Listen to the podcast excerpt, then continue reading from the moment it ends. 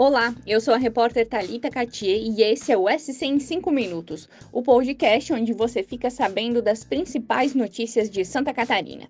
No episódio dessa sexta-feira, dia 28 de abril, eu vou contar para vocês um pouco mais sobre um caso que ficou conhecido como Mães de Blumenau.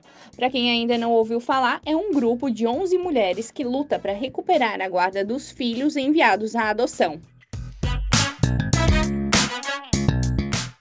O desdobramento mais recente dessa história aconteceu essa semana em Florianópolis, quando cinco dessas mães puderam contar pessoalmente suas histórias a um membro da ONU. Elas relataram como tiveram os filhos tirados de casa após decisão da justiça. Contaram também sobre a batalha travada até hoje para apresentar provas que contradigam as argumentações da Vara da Infância e da Juventude de Blumenau. Além de ouvir os relatos, Luiz Pederneira, do Comitê de Direito da Criança da Organização das Nações Unidas, manifestou preocupação com a forma como esses processos têm sido conduzidos em Blumenau. Ele se comprometeu a levar o assunto para os colegas da ONU. Frisou ainda que o Brasil será questionado em nível nacional sobre como esses casos de destituição familiar têm sido tratados no Brasil.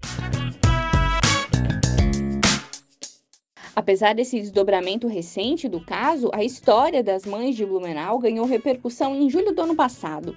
Na ocasião, 11 mulheres se conheceram no fórum após uma espécie de multirão de audiências para tratar da retirada de crianças da família biológica.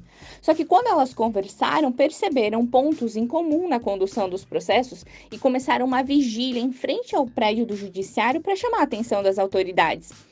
A mobilização deu certo e ganhou visibilidade.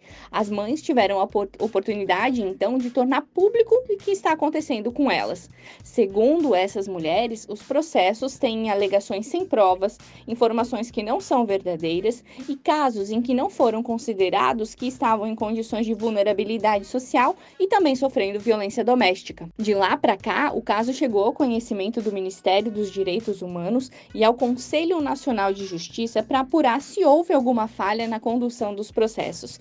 Para você que acompanha o podcast SC em 5 minutos entender melhor, esse tipo de processo que retira as crianças da guarda da família biológica envolve desde a Secretaria de Desenvolvimento Social, aqui de Blumenau, o Ministério Público e a Justiça. Todos esses órgãos alegam que, no caso das 11 mães, as crianças foram tiradas de casa seguindo a legalidade. No fim do ano passado, a promotora e a juíza que cuidavam desses casos deixaram o cargo. As mudanças teriam sido motivadas por decisão pessoal delas e não teriam relação com as denúncias das mães. Dos 11 casos que formam o movimento, ao menos quatro já tiveram decisão revertida na segunda instância e os filhos puderam voltar para as famílias biológicas.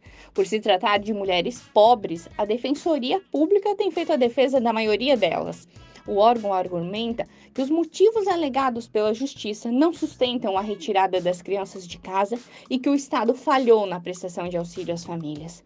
A Defensoria tem defendido desde então que não seja determinado o envio imediato dos filhos à adoção e que se aguarde os processos chegarem ao fim para uma palavra final. Isso evitaria, por exemplo, que ocorresse o que aconteceu em um dos casos das mães de Blumenau.